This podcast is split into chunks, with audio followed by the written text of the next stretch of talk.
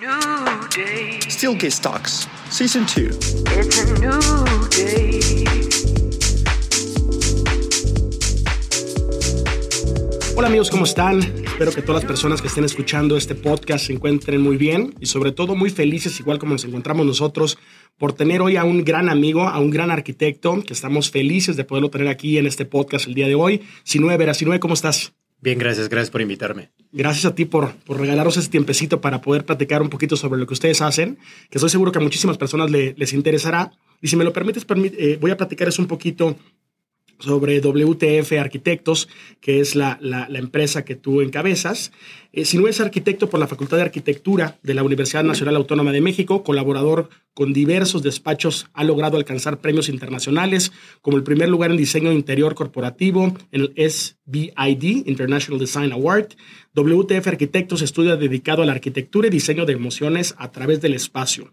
Surge de la idea de construir experiencias enfocando a satisfacer al cliente en la producción de proyectos iniciando desde la conceptualización hasta la ejecución, dando como resultado la adecuación combinación entre la creatividad, funcionalidad, originalidad, innovación y calidad. We think further. Si no, una frase que escuché que ustedes decían mucho, que realmente me encantó y que me, me gustaría muchísimo que nos, nos pudieran platicar, es el juego, exploración y abstracción de volúmenes de nuestras formas y materiales son los conceptos primordiales en las propuestas de WTF Arquitectos. Justo, eh, la realidad es que en cada proyecto eh, tra- tratamos de que cada proyecto sea totalmente diferente y sea totalmente único.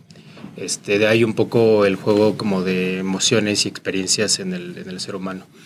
Eh, la realidad es que creo que no nos enfocamos a solamente el uso de un material o uso de materiales, sino siempre en cada proyecto decimos, oye, vamos a buscar un material totalmente diferente y cambiarlo y, y cambiarlo, eh, cambiarlo de uso, cambiar un poco la connotación. Creo que estamos tan acostumbrados a, a solo ponerles una característica a los objetos. Entonces siempre me he preguntado qué pasa si en algún momento eh, la taza deja de ser taza y pasa a ser otra cosa y lo, lo ponemos en otro material. Este, creo que eso llega un momento en donde eh, cada vez que en los proyectos el, usuario va descubriendo y se va, se va metiendo al espacio, eh, puede generar una, una experiencia totalmente única en la connotación de los espacios. Totalmente de acuerdo con lo que nos, nos platicas. Y también una- un, un aspecto que me, que me llama muchísimo la atención en su, en su trabajo es cómo ustedes logran combinar la creación de experiencias con la creación de espacios. Eso es lo que nosotros también tenemos muy arraigado en nuestro ADN Steelcase porque realmente es lo que buscamos, crear experiencias a través de todo el proceso que vivimos con nuestros clientes. Sin embargo, ustedes creo que lo llevan un poco más allá en, combinar la creación de la experiencia con el espacio. ¿Cómo, cómo logran esto? Eh, como te tratamos que cada proyecto sea totalmente diferente. Eh, creo que hasta cierto punto la arquitectura es totalmente subjetiva. Este, puede que te guste o no el espacio, eh, realmente, así como todos nos vestimos diferentes, a todos nos gustan espacios totalmente diferentes. Eh, la realidad de esto de, de- de crear una experiencia única y eh, tratamos que el espacio sea totalmente humano. Eh, creo que justamente siempre lo digo en la oficina, no hay que olvidarnos que estamos diseñando para nosotros mismos, para el ser humano, y que cada vez que este, que este espacio se vuelva totalmente funcional, este, creo que ahí este, hacemos un poco la diferencia. Ya después vemos si realmente este, empezamos a poner texturas, colores y demás. Pero eh, para nosotros es muy importante que el espacio sea totalmente funcional. Esa, es la, la, principal razón de hacer esto y que el espacio sea tal cual una cajita de, de, de función. Si lo logramos combinar con ahora con una cajita de experiencia y cada vez que llegue el usuario, pues justamente descubra este, cosas nuevas y cosas diferentes y eso haga que el usuario se comporte de una forma que no estaba acostumbrado a estar en su casa o en la calle, este, lo, lo, el espacio lo veo como, una, como si fuera una ciudad. Eh, desde vivir microespacios hasta meterte a una sala de juntas, hasta, hasta como si te metieras a un restaurante en la ciudad. ¿Qué pasa si eh, siempre lo veo así, cada vez que hacemos un layout, este, esta es la calle, esto va a ser un restaurante, esto va a ser un bar, esto va a ser ahora una boutique, este, como si estuvieras caminando a la ciudad, pues ahora estuvieras caminando a la oficina. Interesantísimo todo lo que nos platicas y aterrizando un poco más esta idea, lo que muchas veces aboca nuestro trabajo, que es la creación de espacios corporativos. También trabajamos mucho en salud, en educación, pero digamos, eh, mucho de nuestro, de nuestro grueso de, de, de nuestro trabajo es el, el, trabajo corporativo. Mencionando estas características que nos mencionas en su proceso de, de creación arquitectónica, repito, aterrizándolo a un tema ya más corporativo, ¿cuáles son los principales aspectos que, que ustedes buscan satisfacer en un espacio corporativo? Eh, creo, que principalmente esta, esta parte eh, de función, cuando el usuario llega y tiene todos los elementos necesarios para trabajar, creo que es la, la, principal cosa. Eh, otra, otra cosa importante que, que, tenemos en la oficina es empezar a detonar los espacios.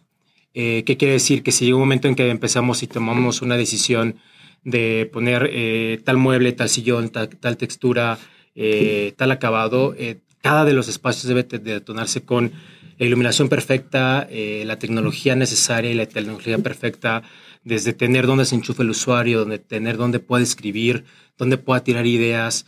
Y si también algo lo que hacemos es abrimos el abanico de posibilidades en, en los espacios. Eh, siempre me he preguntado, oye, si la sala de juntas en lugar de sala de juntas o la estación de trabajo eh, eh, deja, eh, no fuera una estación de trabajo y poder hacer otra cosa, ¿qué otra cosa pudiera hacer?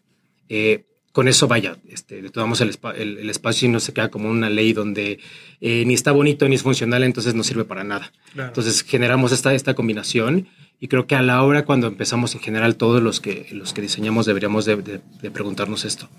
Totalmente, este... eh, creo que es muy, muy cierto esto y muy satisfactorio para los clientes en poder tener una diversidad de funcionamientos dentro de un mismo espacio. Creo que se vuelve mucho más dinámico y sobre todo, inclusive hasta más redituable en, su inversión, ¿no? Que eso no, no solamente un, la inversión que están haciendo sirva para una cosa, sino que de pronto pueda eh, migrar de una forma muy rápida y de una forma muy este, sin contratiempos a de pronto a satisfacer otra necesidad, ¿no? Entonces, qué padre que puedan tener esta, esta metodología.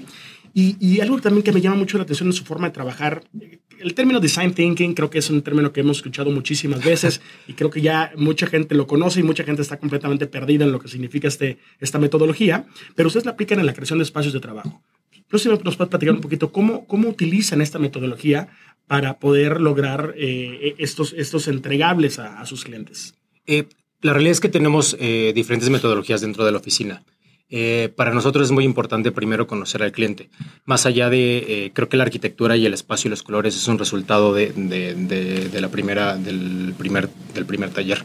Eh, es, un, es un tema de co-creación interna, desde donde nos juntamos este, en la oficina, incluso a veces invitamos amigos que no son arquitectos, que se dedican a otra cosa totalmente diferente para ver qué opinan del espacio y qué opinan del cliente. Eh, para mí es importante, creo que ya no existe este arquitecto medio todopoderoso y todo, eh, que todo lo sabe y todo lo crea, sino para mí es súper importante saber qué piensa eh, la persona que hace marketing, qué piensa la persona que hace, la persona que hace psicología, la persona que hace diseño industrial y cómo cada uno puedo, puedo generar estas grandes ideas y cómo puedo aprender de ellos y eso cómo lo podemos aplicar en el espacio. Claro. Eh, sin duda, creo que todas las inversiones que las, las, empresas o las corporaciones hacen es en busca de productividad, ¿no? Creo que es, es el, principal objetivo de, de este y de muchas empresas, cómo poder ser una empresa productiva que pueda tener perpetuidad a través del tiempo y que sea sólida en, en su mercado. Desde tu punto de vista, ¿cómo crees que influye la creación del espacio directamente con la productividad de las empresas? Creo que el espacio influye directamente en este tema y influye directamente en cómo los usuarios se comportan y, influye directamente en cómo los usuarios llegan al espacio. Eh, nos pasa con el, uno de los últimos proyectos que, que, terminamos, este, cada vez, este, para mí es muy importante llegar y preguntar qué está pasando y cómo están viviendo el espacio. Este, cada vez que llevamos un proyecto no solo lo dejamos y nos, este, lo entregamos y nos vamos. Y, creo que me, y a mí, yo me quedo muy contento, y más independientemente sea rojo, verde, gris, este, eso baje. Eh, nos, nos, decía el cliente y uno de los directores, es que cada vez vienen más al espacio, cada vez se apropian más, cada vez están eh, colaborando más, cada vez están teniendo esas charlas internas. Eh, se nos olvida que somos este, eh, seres totalmente sociables y realmente donde aprendemos este día a día, en donde somos mucho más productivos, es en esta charla día a día del usuario, no, no, en, no en tu computadora, en tu casa ahí este, pegadito atrás de una pantalla, eh, no atrás de tu celular, este, sino simplemente es donde estamos colaborando y donde estamos siendo totalmente más sociales. Totalmente. El, el, uno de las principales búsquedas que tienen hoy en día las organizaciones es cómo entender estos cambios que hemos sufrido los últimos años, que han sido cambios drásticos y muchas veces difíciles de entender, en cómo lograr otra vez una, un bienestar integral en, en, el colaborador. ¿no? Que es algo muy importante, cómo lograr un bienestar físico, emocional, cognitivo, porque de pronto pues este, este, bienestar lo perdimos, de pronto a circunstancias adversas que nos, que nos puso enfrente la vida, pero desde su punto de vista, ¿cómo logran esta, esta satisfacción integral del usuario a, través de los espacios, ¿no? que pueden ser espacios diversos, ¿no? pueden ser espacios de colaboración, espacios de enfoque, espacios residentes, nomádicos, pero ¿cómo, cómo crean esos espacios para poder lograr esta, este bienestar integral del usuario? Eh, vaya, Creo, creo, creo, creo, que lo generamos de muchas formas, este, desde justamente haciendo el espacio funcional y justamente pensando en cada una de las texturas y cada uno de los, de, los elementos de diseño que, que, ponemos. Eh, siempre lo que he dicho, eh, y, se lo digo a, las personas que colaboran con nosotros, piensen cada de los elementos que vamos a elegir en la parte de los espacios, eh, que cada elemento el usuario lo va a estar tocando y lo va a estar viviendo creo que en general eh, la posición que tenemos la gente que hacemos arquitectura y la gente que, te, que, que, diseñamos es que yo creo que cada vez todo está bien malo medianamente diseñado. Y eso influye directamente en cómo te comportas y cómo te sientes y cómo te, te, te paras día a día.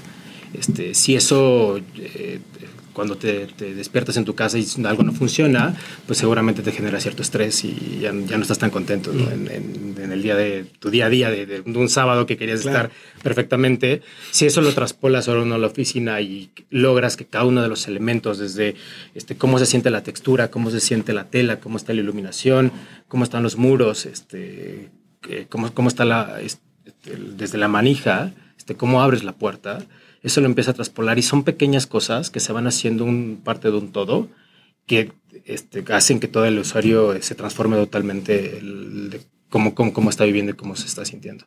Súper.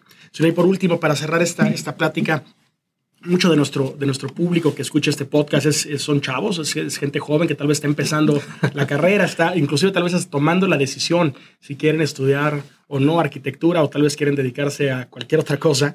Pero ¿qué consejo le darías a, estas generaciones jóvenes que están en proceso de, de, formarse como arquitectos? repito, inclusive están tomando la decisión. Un experto como tú que ha creado muchísimos espacios para empresas sumamente importantes, ¿qué consejo les podrías dar a, a estas nuevas generaciones? Yo creo que uno de los principales consejos es que, uno, no se rindan y la otra, que todo el tiempo se mantengan eh, descubriendo cosas. Eh, eh, de las cosas que más me gusta hacer es caminar y descubrir las ciudades. cada día trato de ir a cosas nuevas, a restaurantes nuevos, a museos nuevos, a lugares nuevos y soy esa persona que siempre que está en un lugar tal cual va al baño este, para ver cómo está y cómo está diseñado y cómo este, qué está pasando y, informarse de todo, empaparse de todo y la realidad es que tenemos la tecnología muy a la mano.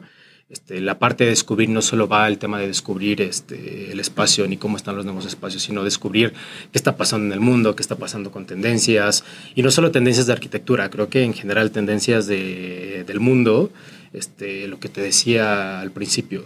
Eh, yo no puedo diseñar un espacio si no sé qué está pasando en el, en el mundo de la economía, en el mundo este, ahora con el tema de metaverso, ¿sí? en general.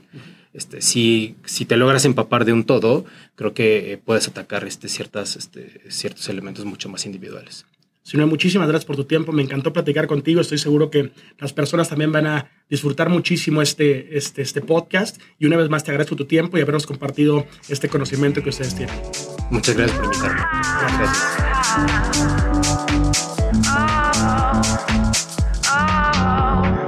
It's